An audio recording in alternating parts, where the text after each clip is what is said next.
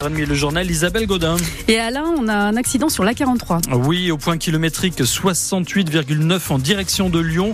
C'est entre les échangeurs d'Aigbel et Saint-Genis-sur-Guiers. Donc prudence à l'approche de ce secteur. Visiblement, un obstacle sur la chaussée qui a causé cet accident. Donc en direction de Lyon, entre les échangeurs d'Aigbel et Saint pardon, et Saint-Genis-sur-Guiers. Dans le bulletin météo, on parle pour aujourd'hui d'une accalmie avant le retour de perturbations dès demain. On détaille tout cela à la fin du journal.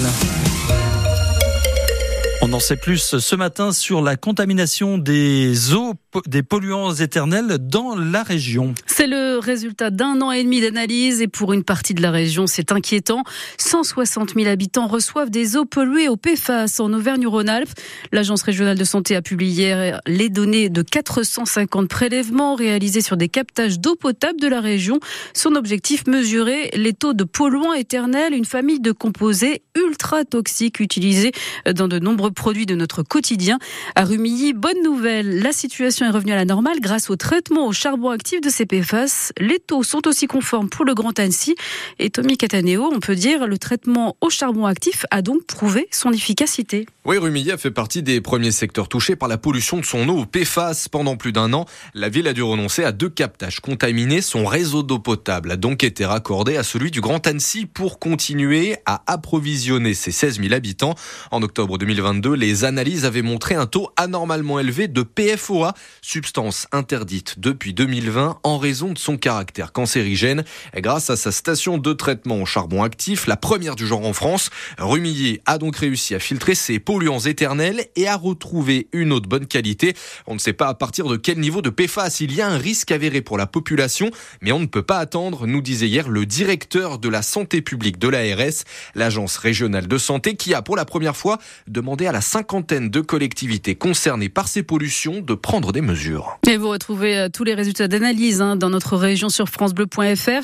On va en reparler dans une dizaine de minutes avec Bruno Fabre, le responsable du pôle santé environnement de l'ARS et notre invité à 8h moins le quart.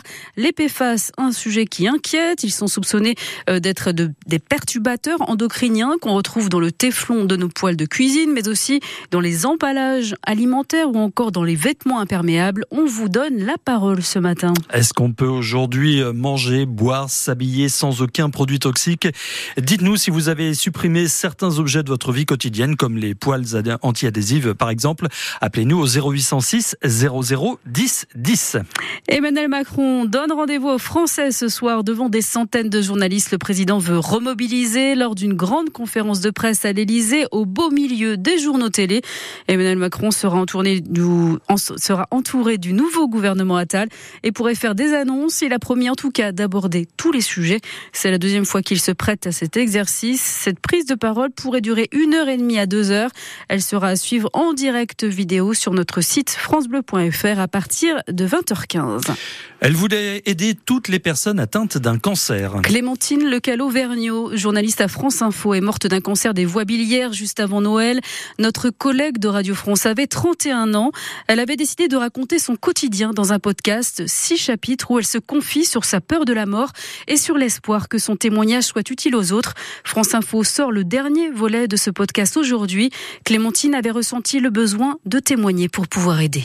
Si j'ai pu aider au moins une personne avec ce podcast, mais moi je suis mille fois heureuse parce que quand on est malade, on subit beaucoup. Et ça m'a rendu tellement de, pouvoir sur tout ça de prise, de possibilité de, de faire, de, d'être dans l'agir, d'être là pour les autres. Euh, c'était vraiment, euh, je crois que c'était l'expérience à faire dans cette maladie, l'expérience d'une vie.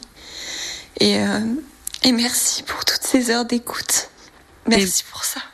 Et merci à toi, euh, Clémentine. Ma vie face au cancer, le journal de Clémentine, c'est le titre qu'elle a tenu à enregistrer pour laisser une trace et qui sort aujourd'hui. Vous le retrouvez sur l'application Radio France et sur toutes les plateformes de podcast.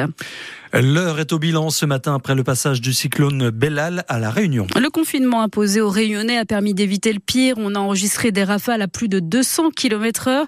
Bellal a fait un mort et d'importants dégâts matériels. Gérald Darmanin est attendu demain à la Réunion. Adrien a vécu son premier cyclone hier. Ce Savoyard de 27 ans, originaire de Méribel, s'est installé en juin dernier sur la commune de Saint-Pierre avec sa compagne. Normalement, il devait passer pile poil sur l'île et il s'est avéré qu'il est passé plus euh, du côté est et qu'il n'était pas en cyclone intense. Donc euh, on s'en sort euh, bien. Après, c'est vrai que dans les hauts et, l'est, le, le, nord, ils ont pris cher quand même. On savait pas à quoi s'attendre quoi avant que ça se passe, donc on s'est préparé. Euh, on a pris, on a acheté de l'eau, euh, on s'est, on s'est fait une salade de riz, choses comme ça, quoi. On avait peur pour le toit parce que c'est une case en tôle, mais ça a tenu. On a mis des planches sur les peu de fenêtres qu'on a et après voilà, on était prêt, donc il n'y avait pas de raison que ça se passe mal, mais euh, c'est vrai qu'on pensait à toutes les éventualités, quoi. Que le toit s'envole, des choses comme ça, mais ça s'est pas passé, donc tant mieux. Ce matin, de nombreux foyers sont encore privés de courant et d'eau à La Réunion. Le cyclone Bellal arrive sur l'île Maurice avec des pluies torrentielles. Les noms de la plupart des 10 000 porteurs de la flamme olympique ont été révélés hier. Des personnalités comme le footballeur Jean-Pierre Papin ou l'ancienne ministre des Sports Laura Flessel, mais aussi des anonymes. En Haute-Savoie, la flamme olympique des JO de Paris passera le 23 juin prochain. Six ambassadeurs du département ont été choisis.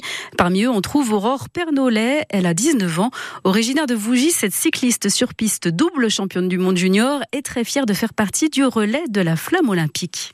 C'est une grande fierté euh, d'avoir été euh, bah, sélectionnée pour euh, porter la flamme le 23 juin prochain.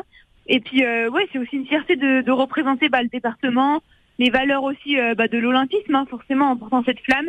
Il y a surtout beaucoup d'enthousiasme et, et, beaucoup de joie. Il faudra vraiment profiter de ce moment, se rendre compte que bah, c'est unique, ce sera une fois dans notre vie, porter fier les couleurs et, et voilà, et bah c'est sûr pas faire de faux pas, hein, mais non, ça va être chouette. Euh, c'est clair que le cyclisme sur piste est une belle discipline qui mérite d'être euh, mise en valeur.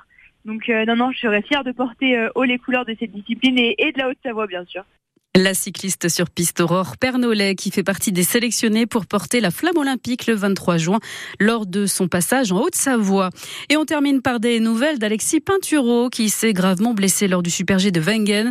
Le skieur de Courchevel sera opéré du genou en début de semaine prochaine à Lyon. Celui qui est papa depuis peu souffre d'une rupture des ligaments croisés et d'une lésion du ménisque interne du genou gauche. On lui souhaite bien sûr bon courage.